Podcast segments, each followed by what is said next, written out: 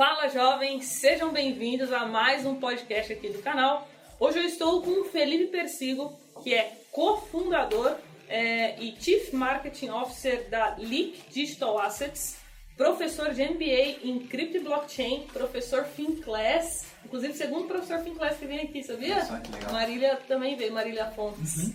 É, e hoje o podcast a gente vai falar sobre um dos assuntos mais em alta do momento. Felipe é especialista em criptomoedas, então a gente vai falar de Bitcoin, criptoativos, NFT, metaverso, todos esses assuntos que eu tenho certeza que você vai gostar muito de conhecer, porque é algo que está só começando e tem muito a crescer ainda. Então, vamos começar, mas antes roda a vinheta.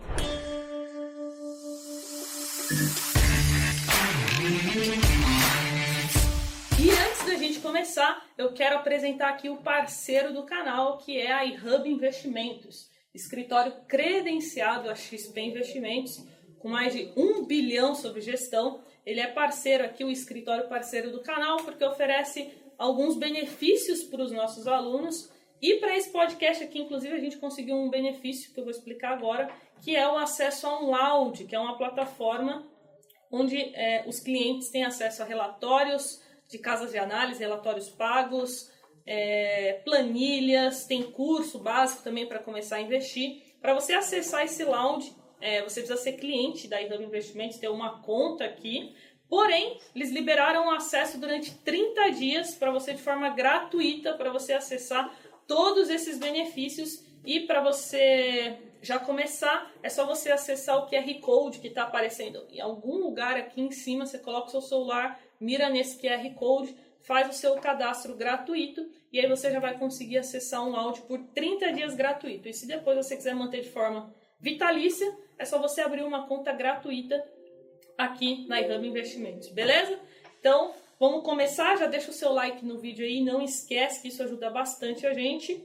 E agora eu quero apresentar para vocês Felipe Persigo, especialista em criptomoedas. Quero te agradecer por você ter topado esse convite em cima da hora. É, o prazer é meu estar aqui, Carol. Prazer pessoal que está acompanhando, né? Obrigado pelo convite, fico muito feliz por estar aqui. Espero poder contribuir com conteúdo para a galera e, e, acho que vai ser um bate-papo bem bacana. Show! Já vamos começar então. É, a gente se conheceu agora aqui, viu, pessoal?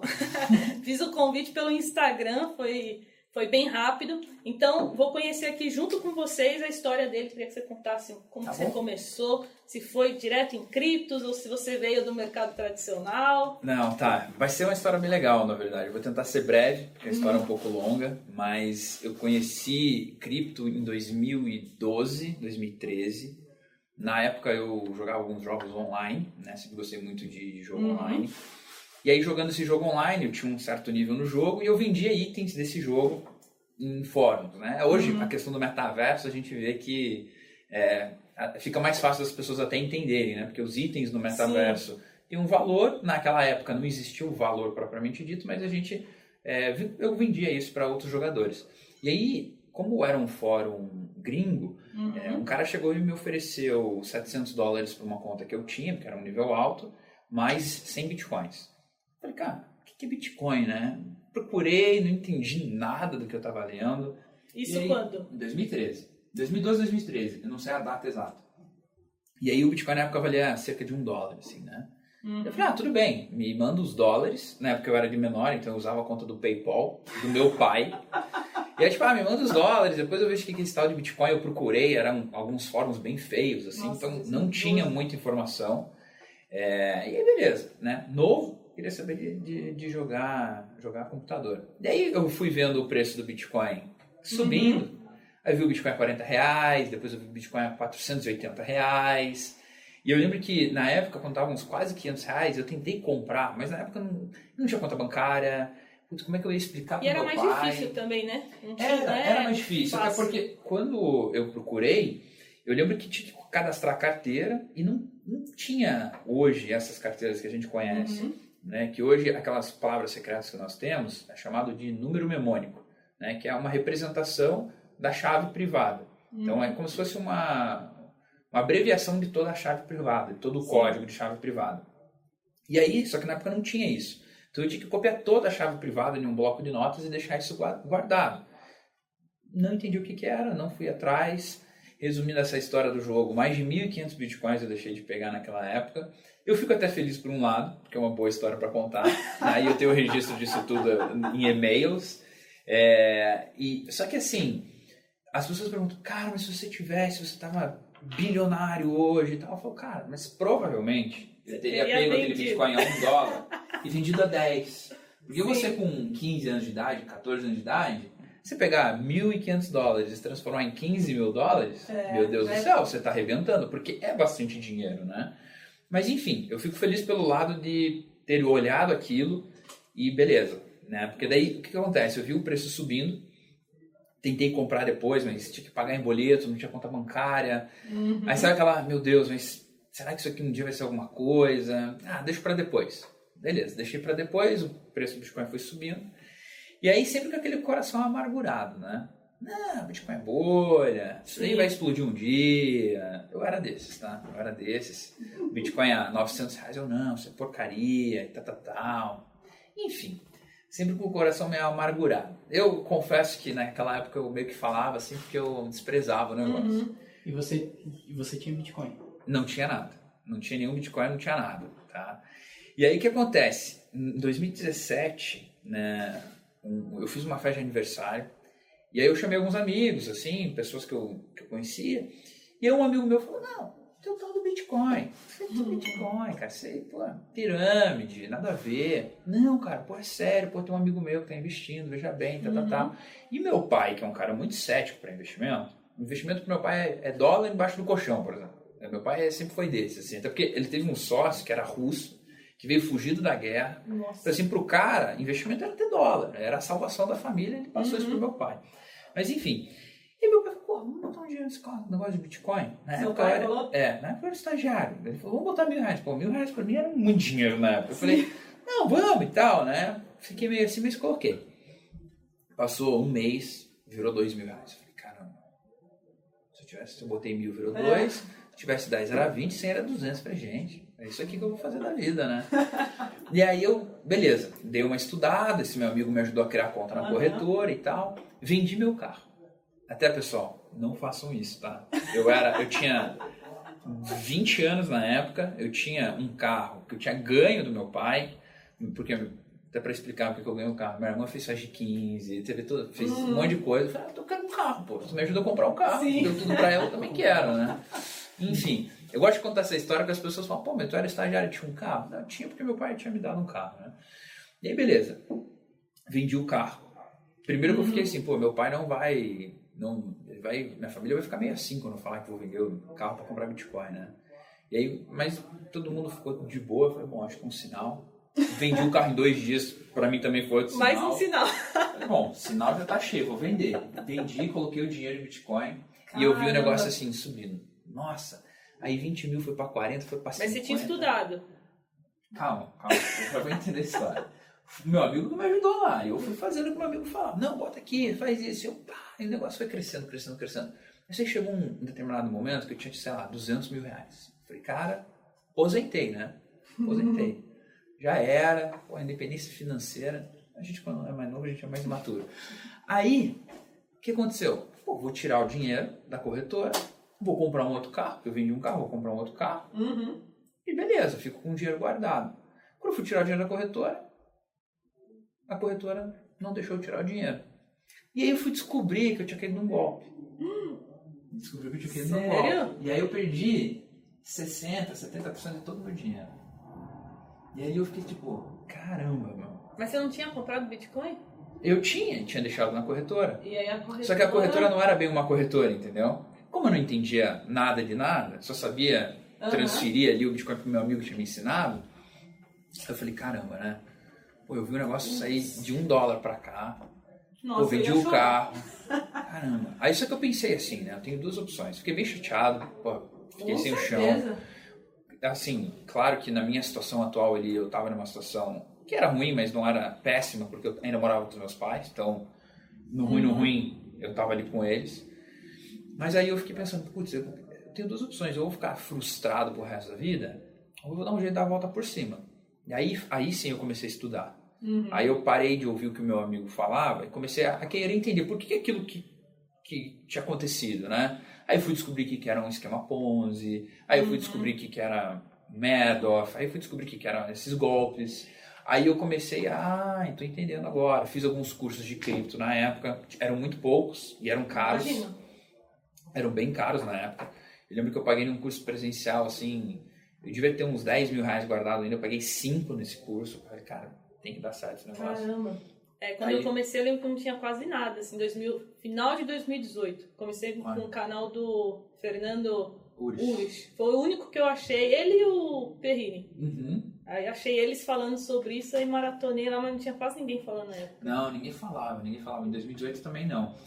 E aí, final de 2017, um amigo do meu pai, ele falou assim, cara, teu pai sempre fala que você tá estudando de cripto e tal, pô, eu queria comprar Bitcoin, você me ajuda? Eu falei, te ajudo. Eu sempre tive um perfil empreendedor, assim, né? Uhum. Fazendo um parênteses, é, desde novo, eu sempre, na época da escola, eu trazia boné, né? comprava boné no eBay, vendia Uhum. pros amigos na escola, viajava, comprava coisa para vender, sempre gostei de fazer Fazer isso, assim. três, né? É, é o famoso rolo, né? Eu Gostava de fazer o rolo ali. E aí eu falei, ah, beleza, eu tô acostumado. Ah, já vendi tela de iPhone, já troquei tela de telefone com meus amigos pra ganhar dinheiro, já vendi emagrecedor, já vendi roupa, já fiz de tudo. Já fiz de tudo. E aí, não, nem, nem tudo, né? Mas assim, já fiz bastante coisa nesse sentido. E aí, eu falei, ah, não, eu consigo, te ajudo. Eu nem sabia com o que, que eu ia fazer, mas eu fui atrás, descobri e intermediei essa negociação para ele Uhum. entre ele e uma corretora. Ele não sabia fazer, cobrei uma taxa. E aí, como o valor financeiro era alto, ele, ele na época quis comprar tipo 2 milhões de reais. Para mim, nossa, nunca tive visto um dinheiro desse. Eu falei, não, te ajudo. E aí ele me pagou 2% de comissão. Eu falei, caramba, pô, recuperei todo o dinheiro que eu tinha perdido, né? Sim. E ganhei uns trocos aqui. Eu Falei, opa, Sim. eu acho que é isso aqui que eu, é o que eu preciso fazer. E aí eu comecei a me especializar em, de fato, ajudar as pessoas que não sabiam comprar Uhum. a comprarem e ficar com uma comissão. Então, muitas vezes alguém queria comprar, ah, quero comprar 10 mil, 20 mil em cripto, não sabia como, porque não tinha tanta corretora, Sim. eu intermediava isso e ganhava uma comissão. Só que isso começou a tomar uma proporção tão grande, eu acabei indo daí para Nova York, numa feira de cripto. Também, na época eu já tinha ganho daí um dinheiro com as intermediações. Uhum. Daí eu fui nessa feira, eu fiz uma parceria com uma corretora chamada Kraken, Craque. é, uma das maiores aí do mundo, mais Uhum. antiga. E aí eu fiz, aí o que que acontece? Na época o preço do Bitcoin era mais caro, aqui no, era mais caro no Brasil e lá fora era mais barato por conta da diferença cambial. Então se você mandasse dinheiro, dólares, para uma corretora de cripto, comprasse o Bitcoin e mandasse esse Bitcoin para o Brasil, tinha um spread de 3 a 5%. Uma arbitragem, porque ninguém mandava dinheiro para a corretora.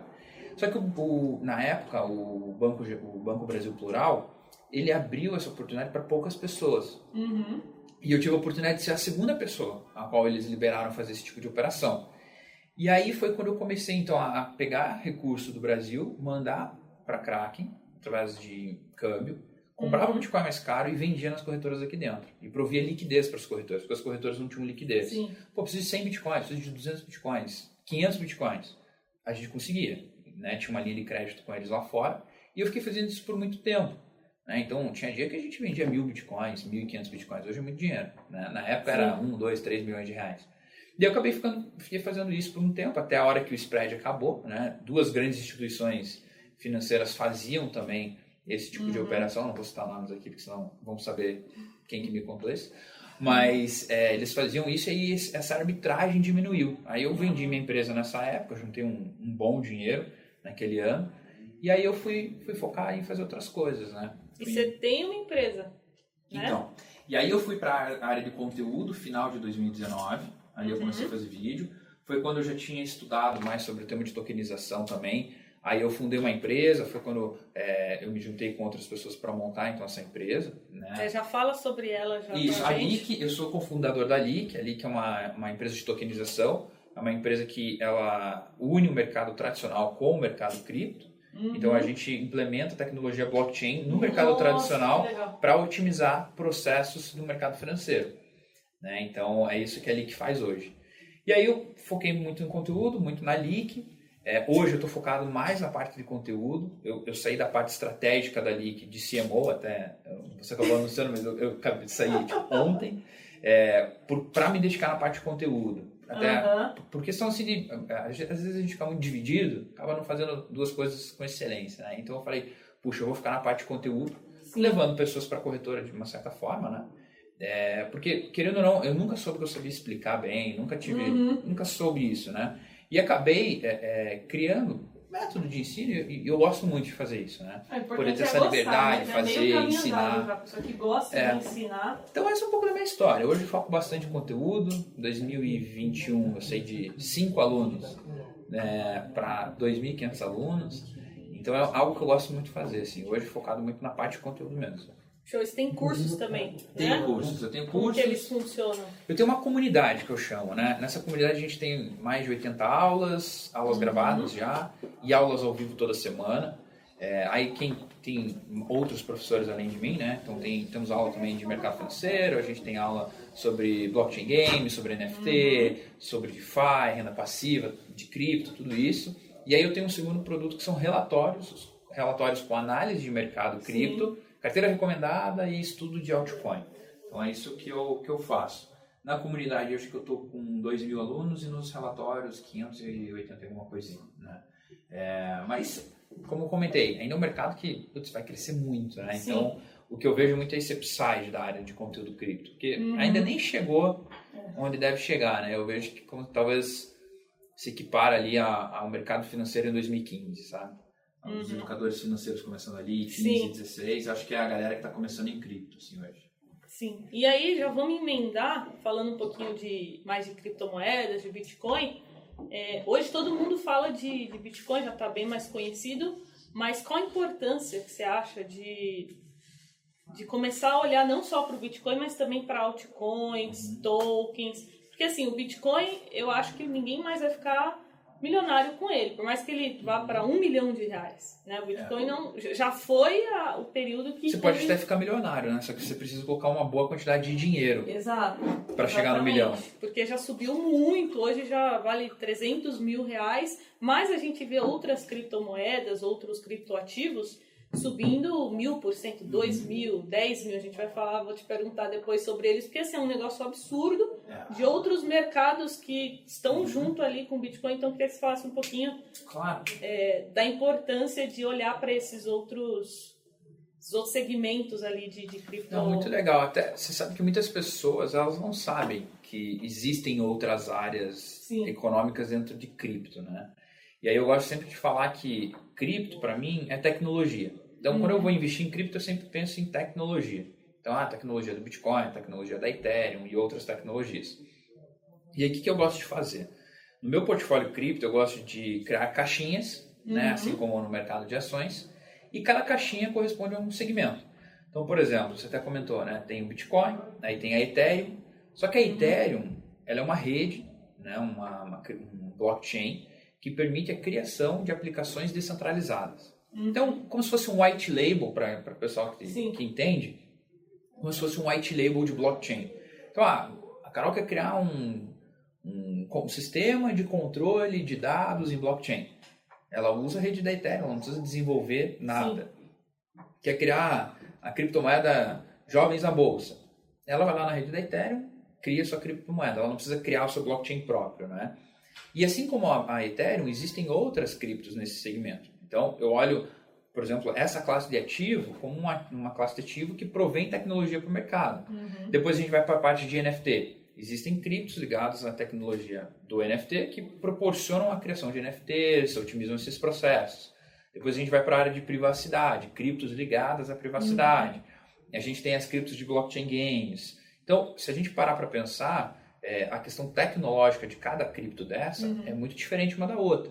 né? Então, Sim. por exemplo, as- a criação de aplicações descentralizadas na rede da Ethereum, da Avalanche, da Solana, da Cardano, qualquer uma dessas, por exemplo, cada uma dessas tem suas propriedades. Então, uma tem transação mais rápida, a outra é mais escalável, a outra é mais Uhum. segura, e aí você escolhe aquela que você quer investir conforme o grau de risco. Né? Então, a importância de você olhar outras criptos além do, do, do Bitcoin é como você olhar para o mercado de ações e pensar assim, puxa, eu não vou comprar só empresas de energia. Uhum. Né? Eu vou comprar empresa de energia, X, construtora, isso, aquilo, né?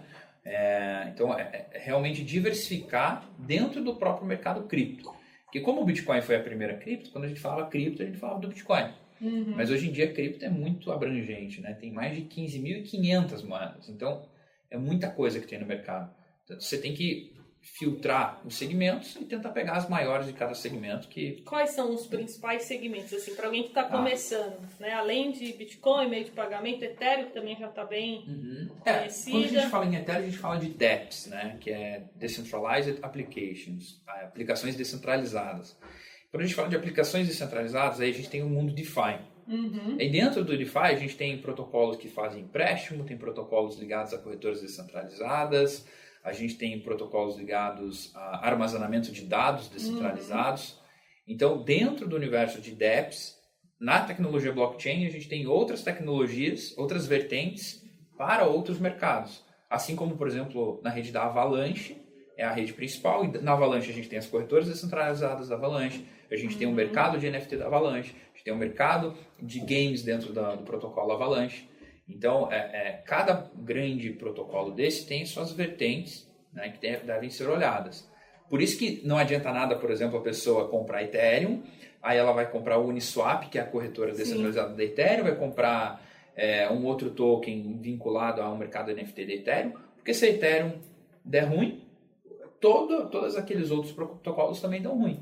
Né? Então tem que fazer um investimento meio que cascata, assim, maior parte em Ethereum e menores partes nesses outros. Em outros. E aí tem o mercado de DeFi que você falou, Tem o mercado de NFT, NFT. Tem Vamos o- falar de NFT. Tá. Vamos, vamos, explica para o pessoal, porque tem muita gente que não, não faz ideia do que é, porque tá todo mundo falando NFT, games NFT, a gente pode falar um pouquinho sobre isso também. Tá. Então explica rapidamente o que é NFT, para Tá. o pessoal se situar. Antes de explicar o que é NFT, eu vou falar o que é DeFi para a gente poder entender Uhum. como que se aplica tá, as NFTs. Então, DeFi vem da, do termo Decentralized Finances, finanças descentralizadas. E hoje, quando a gente olha o mercado financeiro, é, quero, quero emprestar dinheiro, por exemplo. Eu tenho que... Emprestar dinheiro a gente nem consegue. Na verdade, é que a gente compra um título que eles Sim. usam o dinheiro para alguma coisa, né? Mas eu quero tomar dinheiro emprestado. Eu tenho que ir no banco, Uhum. provavelmente vou deixar alguma garantia, vou fazer uma análise dos meus dados, da minha força pagadora, enfim. E aí eu consigo ter ali um, um crédito para tomar dinheiro emprestado e vai decorrer os, os juros daquilo, né? Nada muito normal, do que, nada muito daquilo que a gente já não sabe. Quando a gente vai para o mundo DeFi, a gente incorpora todo esse mecanismo de forma descentralizada em um universo digital que é controlado não por uma empresa como o banco, mas por contratos inteligentes, que é uma tecnologia de, é, de dados. Né? Então, o contrato inteligente nada mais é do que um código de programação escrito, com suas regras, imutável. Então, você consegue hoje no mundo DeFi entrar com a sua carteira Ethereum, emprestar dinheiro ou tomar dinheiro emprestado, prover liquidez, você consegue acessar corretoras descentralizadas. Então, todo esse universo das finanças que antes eram controladas, por exemplo, por bancos ou grandes instituições de pagamento, hoje são feitas por pessoas em um universo não regulado. E é isso que assusta muito bancos, Sim. essas coisas, porque você tem um mundo financeiro que roda livremente, sem controle nenhum. E não que, o, e não que a palavra sem controle seja algo ruim, né? porque você não ter algo regulado não significa que é uma bagunça. Até porque existem 100 bilhões de dólares alocados nesse mercado, em protocolos, enfim. Uhum.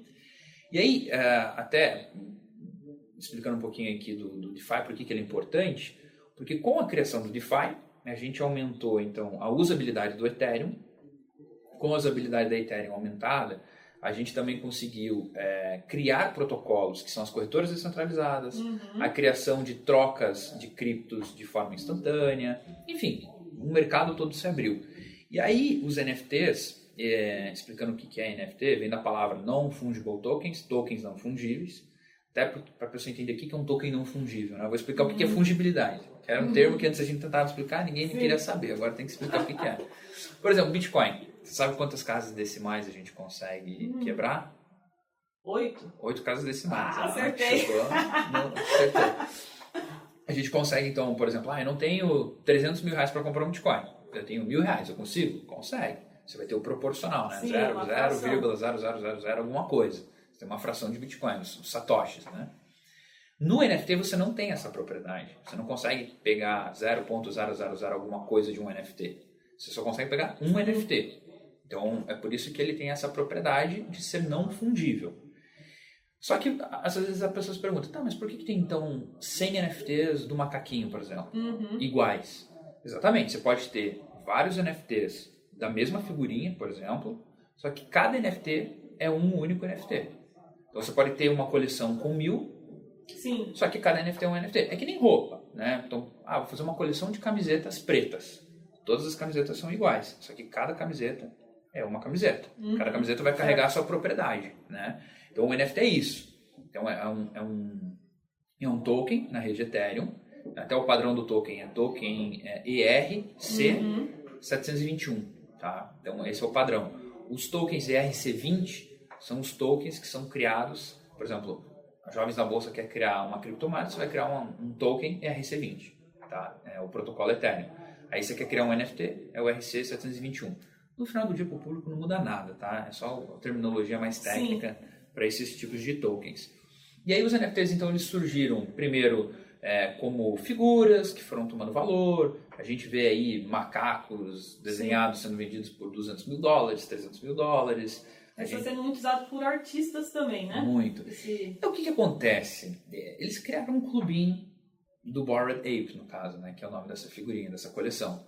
Então, todo mundo que tem essa coleção pode usar esse NFT, por exemplo, para acessar alguns eventos, para estar próximo dessas pessoas.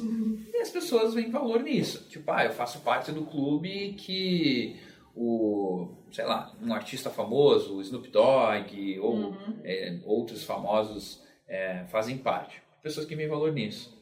Mas no final do dia, essa pessoa compra uma figurinha, só que ninguém vê aquela figurinha. Todo mundo, tipo, ah, é legal e fulano é dono dela.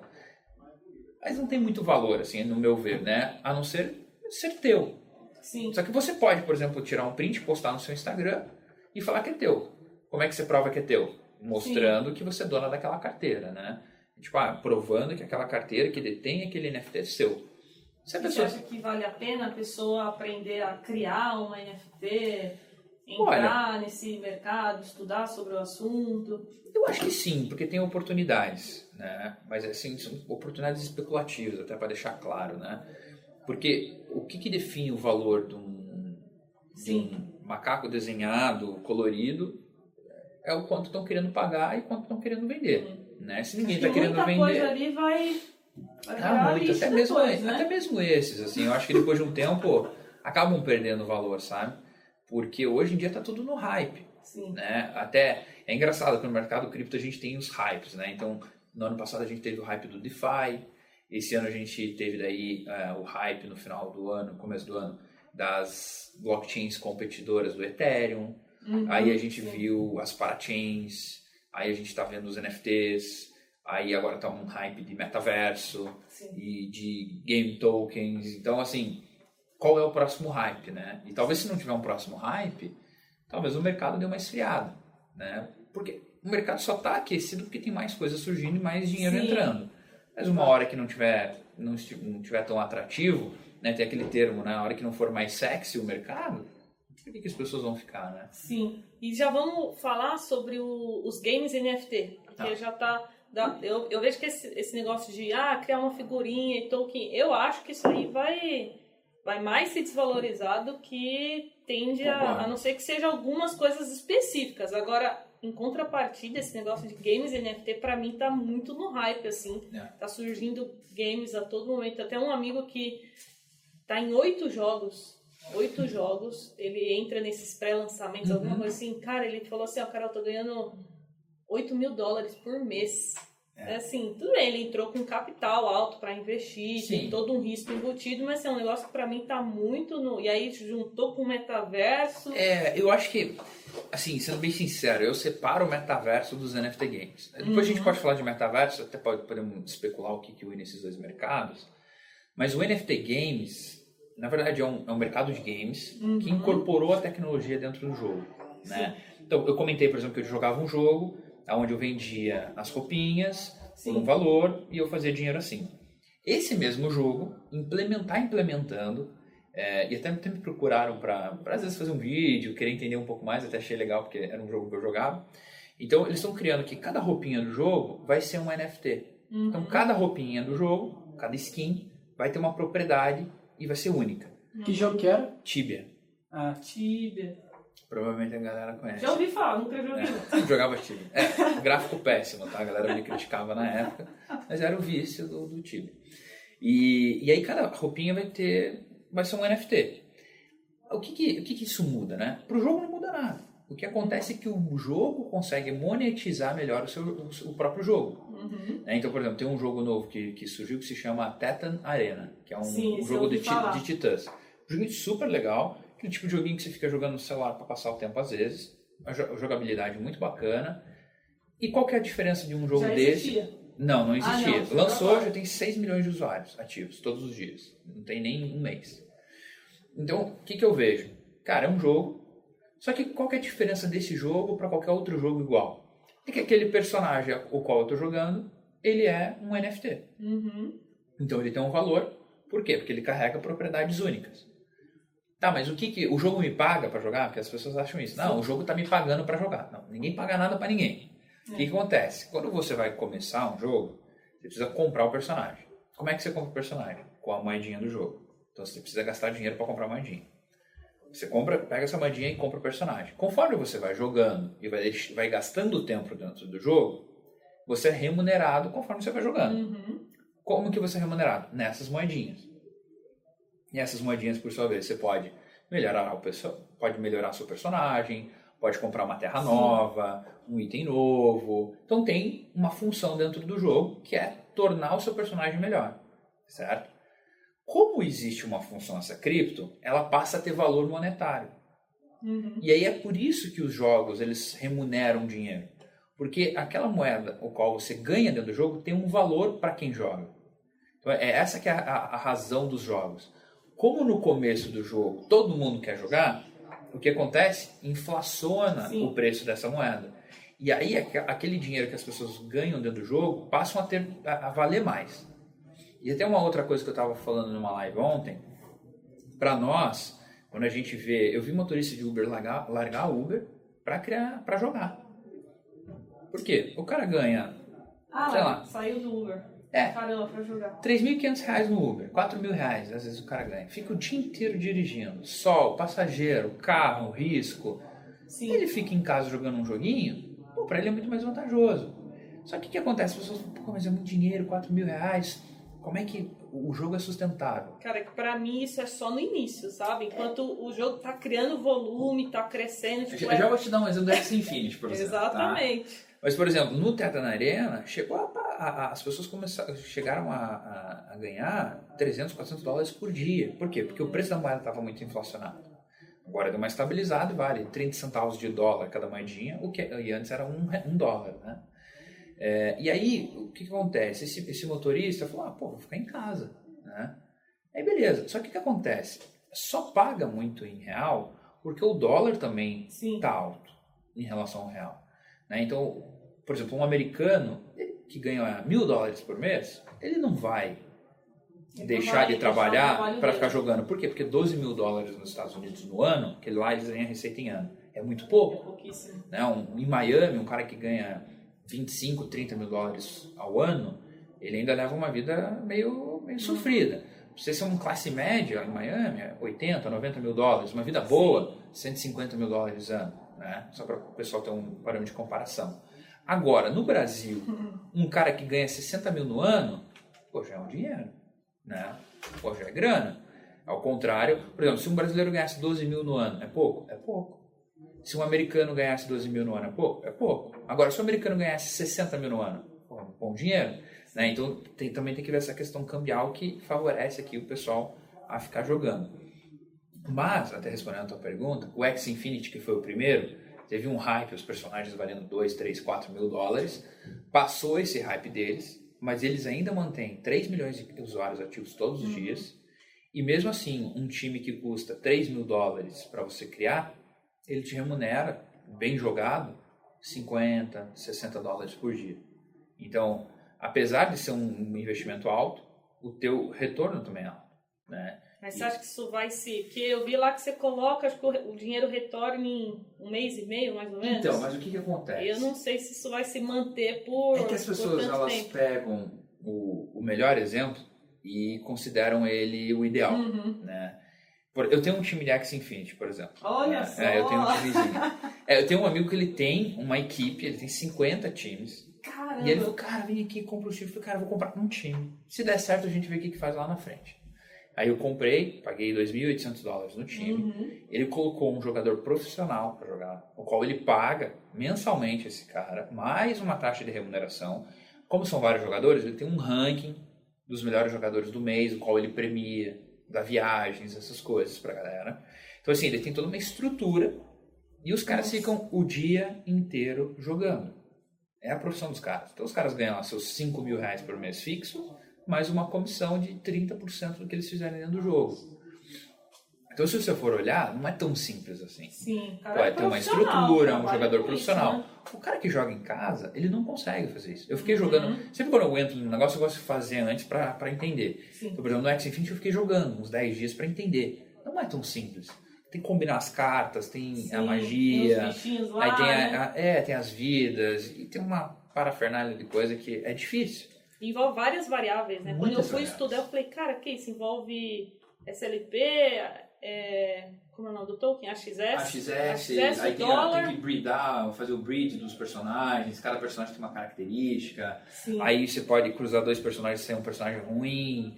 E Aí aí, tem a cotação do dólar, tem- não é simples. tem as taxas, né? Que você tem que trazer o dinheiro de um lugar para nossa não é simples, entende? Então, assim, é, é remunera bem? Remunera. Mas desde que feito de forma profissional. Uhum. E aí o jogo ele tem todo um ecossistema por detrás, né? Óbvio que tem muita porcaria que surge aí que não tem futuro nenhum. Tem projetos Sim. surgindo, arrecadando bilhões, só que o cara não tem nenhum jogo montado, não tem nenhum demo, nenhuma interface. Então, assim... É, já fala pra gente aqui quais que você Ai, ai, a- acha Tá. promissor para Ó, 2022. eu gosto do X Infinity, tá? Eu acho eles lançaram ontem, inclusive, hoje é dia 10 de dezembro, no dia 9 eles anunciaram que estão lançando um outro jogo, Uhum. onde você vai poder usar o mesmo X, que é o personagem, nesse outro jogo. Então você acabou Tá. de dar mais vantagens para quem tem os personagens. Outra atualização, vai ficar mais caro de você fazer o cruzamento dos bichinhos. Então você vai ter que gastar mais dinheiro, você vai ter que comprar mais tokens, então vai dar mais usabilidade para os tokens. Uhum. Tá? Então o X Infinity eu acho que sim. O Tetan Arena eu gosto, é, apesar de ser novo, tá um pouco no hype. Eu acho que ele é um jogo muito bem feito, jogo 3D, usabilidade boa, tem bastante também usuário, está conseguindo se manter. É, um outro jogo que ainda tem, nem tem plataforma, não tem nada, mas eu estou olhando, ele se chama Genopets, que ele é um Pokémon Go.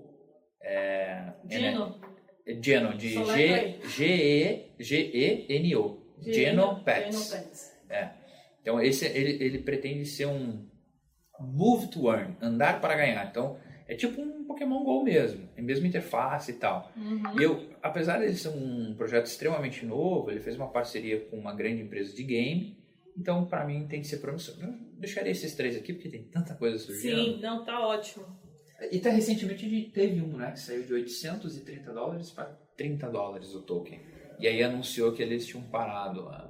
Nossa, eu não sei qual é não. Eu não lembro agora o nome também. Cryptominds, acho. Cryptominds. Cryptominds. Tava 800 dólares o token, caiu para 30. Aí eles falaram, ah, a gente suspendeu o projeto. Então, tem que cuidar com isso. Sim, tem que tomar muito cuidado. É, vamos falar de metaverso, que eu tava ansiosa. Eu falei, cara, quero falar de metaverso porque é, parece um negócio assim muito, muito, muito novo, muito promissor. Explica para o pessoal que não sabe, né, o que é metaverso, aí depois a gente continua. Tá, explicar o metaverso é difícil, porque eu acho que é que nem explicar a internet nos anos 2000, assim, mas o que, que eu vejo do metaverso, né? Por que, que pegou talvez tanto no gosto da galera? Até tem uma, uma, curiosidade, tinha um filme chamado, que se chama Jogador Número 1, ele retrata muito bem essa parte do, do metaverso, fica a dica aí pra galera. E a crítica do filme era péssima, tipo, ninguém gostou do filme quando lançou. E hoje em dia é um dos filmes mais assistidos no Nossa. Netflix, porque acho que criou um hype das pessoas assistirem, né? Então, pra você ver que como a- quando a- o pessoal é, vai atrás por algum motivo, algo passa a ser bom, né? Sim. Então, oferta e demanda também ali do filme. Exato. Mas o que, que seria o metaverso, né? Quando a gente para para ver, acho que a evolução social das pessoas, a gente, a gente vê que a gente tinha um relacionamento com as pessoas com carta, depois foi melhorando, fax, enfim. Eu ainda eu sou novo, então eu não peguei tudo isso, mas historicamente a gente vê que a interação humana sempre foi demorada. E com as redes sociais, hoje em dia, com a própria internet, tudo ficou mais rápido. Sim. Até mesmo no Instagram. Antes era um, um mural de fotos, aí passou a ter um pouco mais de interação, com likes, comentários, depois foi aumentando, veio o Snapchat, o Instagram quis comprar o Snapchat, não quis, eles criam os stories, Uhum. depois vem Reels, começam a ranquear melhor vídeos por conta da interação humana. E aí eu vejo que o metaverso ele, ele vem para aumentar a interação humana entre pessoas num ambiente digital. Tá? Uhum. Já vou explicar Sim. o porquê que eu acho isso. E, e por que, que eu digo isso? E por que, que os jogos estão tão atrelados a isso?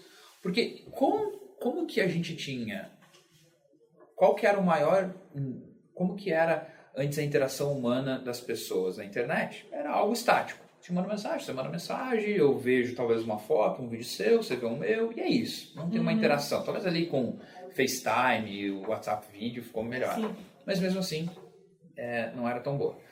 É, e aí, é, quando a gente falava em jogos, quando eu jogava, por exemplo, 10, 15 anos atrás, eu ainda assim usava um headset, falava com os meus amigos por um microfone, e a gente ficava jogando, mexendo nossos personagens dentro do jogo, ali juntos. né? Então existia uma interação é, é, auditiva, comunicativa, e dentro do jogo a gente se enxergava ali, cada um com seu personagem, com a sua representação. Né? E quando a gente fala de metaverso, a gente fala exatamente isso. De todo mundo num ambiente virtual, Uhum. vendo a outra pessoa ou um boneco que represente aquela pessoa se comunicando um com o outro. Então, para mim, os jogos e os NFT games, eles meio que pegaram no gosto das pessoas e as pessoas falam que NFT games é metaverso, simplesmente porque você, no jogo, tem essa interação já como metaverso. Né? Mas para mim, o metaverso, ele é mais do que só jogos. Né? Vai começar provavelmente nos jogos. Mas para mim, o metaverso, e até dando um passo atrás, quando a gente fala em metaverso, tem duas coisas que talvez venham na cabeça das pessoas. Que é a realidade aumentada, Uhum. que era, por exemplo, Pokémon GO, né? Eu mencionei. Você mirava o teu celular, aparecia um bichinho aqui. Então, Sim. por mais que o bichinho não estivesse aqui, visualmente você via na tela do teu telefone. Então, isso é a realidade aumentada, né? Sim. Provavelmente a galera já viu, ou, ou talvez não, mas no site da Apple, quando você vai comprar um computador, ele coloca assim, né? é, comparar na sua mesa. Aí você projeta Ah, é o telefone verdade. na sua mesa, o computador na sua mesa, para ver como é que ficaria. Então, aquilo é uma realidade aumentada. Sim. Daí tem a realidade virtual, que é aqueles óculos, o qual a gente coloca, né? É, e aí a gente tem a, a impressão sensorial que a gente está em outro lugar. Uhum. Então, até a auditiva, o visual. Lá, eu moro em Curitiba, né? E lá, num, num shopping, tinha um espaço que as pessoas é, tinham jogos diferentes, assim. E aí, na época que lançou esse negócio dos óculos, eu fui lá para ver como é que era. O cara botou uma mochila com um computador, botou o óculos, fone, me botou num galpão, e aí falou, ah, joga o jogo aí. E aí eu lembro que eu andava no jogo, é, e, e andava na vida real mesmo, e dentro do jogo tinha uma caverna, assim, que eu tinha que entrar na caverna. E aí era estranho, porque eu, eu abaixava de verdade, achando que eu tinha que entrar na caverna. Porque eu tinha medo de bater na parede. Sim, sim. E aí eu, aí, tipo, eu sabia que aquilo não precisava ser feito, mas eu fazia. E eu fui fazendo e tal. E a sensação era muito estranha. Eu cheguei em um determinado momento lá que tinha um penhasco, e aí tava, era uma fase de gelo, aí eles ligaram o ar-condicionado, assim, né? E parecia muito que eu tava lá. E aí eu tinha que passar num pedaço de madeira e quebrava o pedaço de madeira de propósito. Sim, sim. E eu tinha muita sensação que eu tava caindo, que era em cima de um penhasco. Foi, foi assim, esquisito, sabe? Então, isso é a realidade virtual, é você de fato ter a sensação que você está em um outro mundo. E aí, quando a gente une talvez esses dois mercados, que é a realidade virtual com a aumentada, talvez a gente tenha o metaverso. Uhum. Que seria quase que eu sentado aqui, ou melhor, você sentado aí, eu em Curitiba sentado aqui, e quem nos assiste tendo a impressão de que a gente está de fato um de frente para o outro, e talvez as pessoas ao nosso redor assistindo. Então, Uhum. talvez no futuro a gente venha ter isso, né? Eu vi recentemente que um casal casou no metaverso. Sério? Então eles fizeram a festa dentro do metaverso com seus personagens e a festa na vida real e tava passando num telão dentro do metaverso para o pessoal assistir. Então, tipo assim, isso já são testes que estão sendo feitos, né? Nossa, isso E é até uma loucura, o Facebook já está nessa há muitos anos, né? Ele já comprou aquela empresa chamada Oculus, acho que foi em 2013. É, Eles já vêm um. Desenvolvendo que, tecnologia. não tinha pegado tanto, né? Falaram Não. que já existia, já tem alguns óculos assim. tem. Mas não tinha dado aquela. Eu procurei um no, no Mercado Livre e apareceu, custava tipo 20 mil reais. Era uma roupa inteira, braço, corpo, perna, pra você ter a sensação total de algum jogo. Então, tipo, se te batessem, você sentiria a batida. É muito similar ao Jogador Número 1. É um filme bem legal para o pessoal poder assistir, inclusive. Ah, eu vou assistir, não tô lembrando desse filme. É bem legal, um filme bem bom. Até a história do jogo é, é as pessoas tentando entrar naquele universo para conseguir. Até que um cara conseguiu lá e tal. E, e o NFT dava direito. Na verdade, que, aqueles, que a chave que a pessoa achava era um NFT que dava direito à posse daquele, daquele universo, né? É, então é um jogo bem bacana, assim, um filme bem bacana para ver, o que realmente representa esses dois mercados. E, assim, é, desculpa interromper, mas só para agregar aí, é, isso que você está explicando sobre metaverso é uma coisa nos games que pra gente que joga, tipo, eu sou gamer já desde que eu me entendo por gente. Isso daí que você explicou sobre o metaverso novidade. não é novidade pra gente, porque nós passamos horas e horas com jogadores, tipo, por exemplo, acho que o tá mais hypado, que chega perto do metaverso de uma forma bem simples, é o Roblox, Sim. né? Então as crianças, os adultos, eles passam horas jogando esse jogo. Roblox, Fortnite. É, tem é. de, de- galera jovem comprando skin no Fortnite pra mostrar pros amigos Exatamente. uma roupinha nova. Então, a gente já gasta dinheiro com jogos, né? Até voltando no- sobre os NFT, a gente já paga diversas passes de, de temporada, gasta uma nota de dinheiro com isso. E hoje até acho que o FIFA usa já, já tem tokens NFT no FIFA, né? Então, é, pra gente não é novidade, mas você acha que no futuro seria acessível para todo o público isso, essa tecnologia do metaverso? É. Porque eu não acho que seja barato para pegar, por exemplo, aqui no, no Brasil, né? É, o que, que eu vejo assim né, de, de, de empecilho do metaverso? Cara, tecnologia. A gente não tem tecnologia ainda. Quando a gente fala em uma realidade aumentada com realidade virtual, a gente precisa ter uma internet muito rápida para todo mundo e a gente precisa ter tecnologia para isso. Então, eles falam que no futuro os nossos óculos Equipamento, É, né? por exemplo, esse meu óculos, eu estaria enxergando alguém aqui que está tá dentro desse metaverso, mas uma realidade aumentada. Só que eu precisaria de uma internet extremamente rápida no meu óculos e uma bateria que durasse. né? Então, assim, hoje não tem tecnologia para isso. Então, eu acho que demoraria no mínimo uns 30 anos assim, para o negócio pegar menos, mesmo, sabe? Mas então a melhor forma hoje de se expor seria a- aos games. Ou não? Eu Qual acho que seria sim. a melhor forma, A forma de se expor ao metaverso? metaverso? Aí que tá. É, Hoje tem alguns protocolos, né? Tem, por exemplo, Decentraland, tem Sandbox, tem alguns outros, mas ainda são mundos virtuais descentralizados. Então, ao meu ver, é, as pessoas estão comprando terrenos nesses lugares, estão comprando coisas nesses lugares, porque eles especulam que quando essa questão do metaverso pegar, esse pode ser um dos universos que as pessoas vão estar caminhando. Esse é um jogo, né? O, É. o- o sandbox. São, Então, as é- pessoas estão comprando espaços, terrenos dentro do jogo, né? É, alguns são jogos, outros são apenas universos mesmo. São planetas virtuais, né? Eu não lembro agora Hum. ao certo, mas acho que o Sandbox, ele é um universo virtual. é, e até, o que que... Até teve uma aula que eu estava dando lá no, no MBA, que eu sou professor, e eu levei um amigo meu que é especialista em metaverso. E nem se falava de metaverso. E aí meus alunos, tipo, nossa, cara, que viagem. Pô, professor, nada a ver, né? Um mês depois saiu a É. notícia no Facebook. Viu, galera? Era importante. Não, e esse meu amigo me mostrou, é o João da Escola Cripto, inclusive. É super legal, um dia que você quiser bater um papo, eu apresento Show. vocês. E ele, eu lembro que ele entrou, ele mostrou ele entrando no metaverso, o personagem andando, e aí ele tinha uma construção, que era tipo uma galeria de arte que ele tinha criado para ele vender os NFTs dele. E ele colocou à disposição os NFTs dele em formas de quadro. As pessoas que estavam passando ali na rua daquele universo entravam, viam a galeria, gostavam de uma arte e Uhum. pagavam o X tanto de Ethereum que ele queria Dentro do universo. dentro dessa galeria de arte no mundo virtual. Só que o que Uhum. acontece? Quando compravam esse NFT, já debitava o NFT da carteira dele, já ia o dinheiro para a carteira dele, Uhum. e o cara que comprou esse NFT podia expor e fazer o que ele quisesse. Então, é uma aplicação já real. Né? Tem arquitetos sendo contratados para desenvolver casas dentro do metaverso, tipo, você sabe The Sims? Sim, sim. Nossa. Joguei. Com certeza, Joguei. com certeza, algum amigo ou familiar, minha irmã, por exemplo, é arquiteta, ela sempre fazia casas muito melhores do que eu.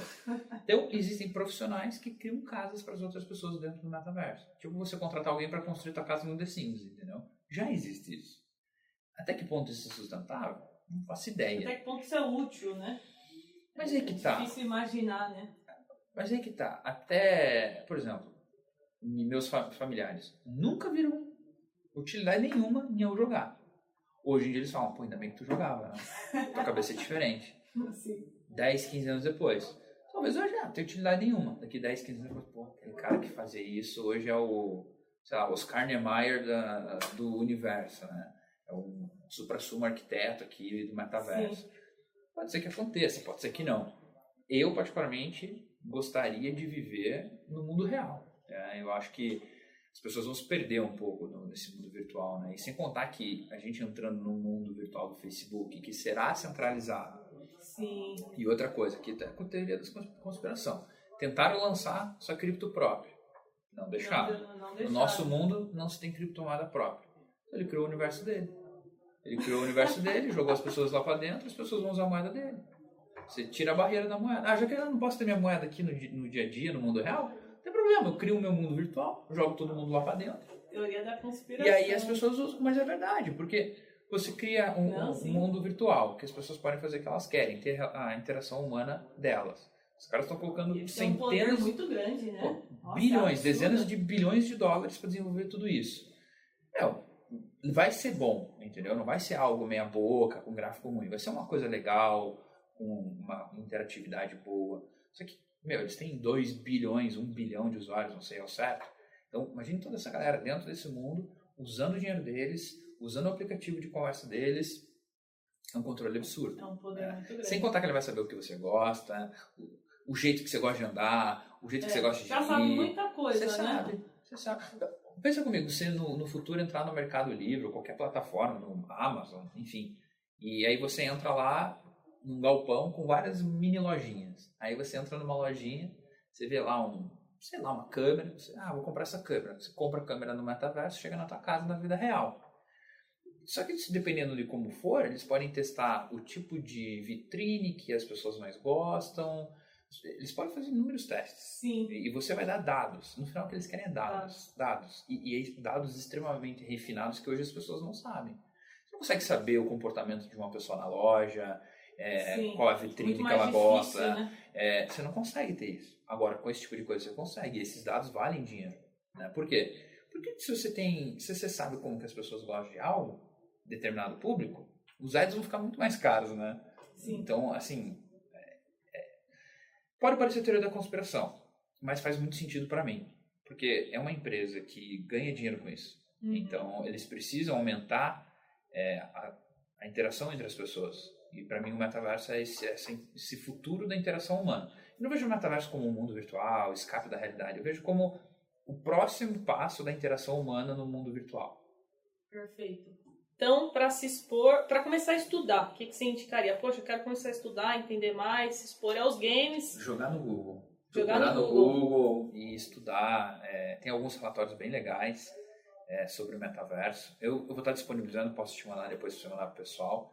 A gente está fazendo um estudo bem legal para as pessoas entenderem o que é, como funciona, Não, né, algumas oportunidades, eu... né? É, mas eu, eu, ao meu ver, hoje eu não invisto em nada ligado a metaverso, protocolos tipo sandbox, essas coisas, porque eu acho que para mim ainda, ainda não faz sentido essa tese de investimento. Né? Eu acho que ainda está muito hypado, uhum. eu acho melhor dar uma acalmada, tipo os games, dar uma acalmada. Sim.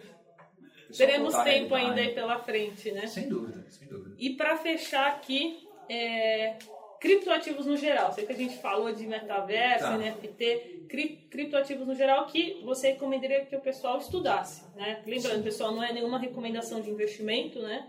Cada um tem que assumir a, a responsabilidade, claro. né? Estudar, mas para para quem está começando agora e sabe que não dá para ficar só no, no Bitcoin. no, Bitcoin. Olha, eu, eu compraria Bitcoin, obviamente, maior parte da carteira, sem dúvida. Eu olharia, por exemplo, a Ethereum, Uhum. Eu olharia as concorrentes da Ethereum, Avalanche, Solana, Cardano é, e algumas outras. Eu olharia, por exemplo, um protocolo chamado Engine, que é E-N-G, não, E-N-J-I-N, tá? Engine. depois o pessoal bota na tela lá para vocês. É, é um protocolo ligado à criação de NFTs, tecnologia e games. Então, eles provêm tecnologia para esse mercado. É o que dá infraestrutura Infra. para. Infra de NFT, possivelmente Hum. metaverso e jogos. Tá? Então, ao invés de se Seria expor aos jogos. Do... O Chainlink é. Seria tipo o Ethereum da, dos games e do NFT. Então, ah, eu quero criar um game. Pô, deixa eu usar a tecnologia deles. Então, para mim, esses provedores de tecnologia é muito. Eles são os principais hoje. Ele é o. É, para mim, é- ele é hoje o principal. Ele foi os pioneiros do NFT, inclusive, em 2018. Né? Então, nem Certo. se falava, eles já, já, já tinham. Eu olharia para isso. Eu olharia, talvez, para criptomoedas ligadas à privacidade. Por exemplo, a Monero, apesar dela estar meio, meio quietinha nesses últimos tempos, eu acho que mais para frente as pessoas podem querer valorizar mais a privacidade dos seus dados, das suas transações. Uhum. É, olharia para o mercado DeFi, sem dúvida. Então, pegaria talvez protocolos, um, dois protocolos de cada blockchain daquelas que eu mencionei. Ah, um protocolo da Avalanche, um da Solana, um da Cardano, um da Ethereum, Uhum. para entrar também no mundo DeFi, corretoras descentralizadas. É, então, olharia esse tipo de projeto. tá? Daria mais ou menos aí, se fosse montar uma carteira, umas. Uns 10 projetos. Tá? Umas 10 criptos você acha Eu acho- legal para um. Eu acho que sim. Bitcoin 1, então sobram 9. Aí Ethereum, Ethereum. Solana, Cardano e Avalanche já são 4. Pegaria mais um projeto de cada um desses, já forma 8. E depois procuraria algum outro, né? Às vezes a pessoa não precisa colocar Cardano, Avalanche, Solana e tal. Para começar, dois. você acha que uma carteira ali de quantas. Quantos Eu- criptoativos? Eu acho que se começar com Bitcoin e Ethereum, comprar um protocolo DeFi, é, seja lá Maker, Compound, por exemplo, Uhum. um protocolo ligado à corretora descentralizada, seja Uniswap ou OneInt, já é suficiente. Por quê? Porque a pessoa tem Bitcoin, tem o Uhum. Ethereum, tem algo no mundo DeFi de corretora descentralizada, tem algo dentro do, do mundo DeFi ligado a empréstimos, então ela já começa a se expor em protocolos diferentes. Até porque esses protocolos têm uma volatilidade maior. Né?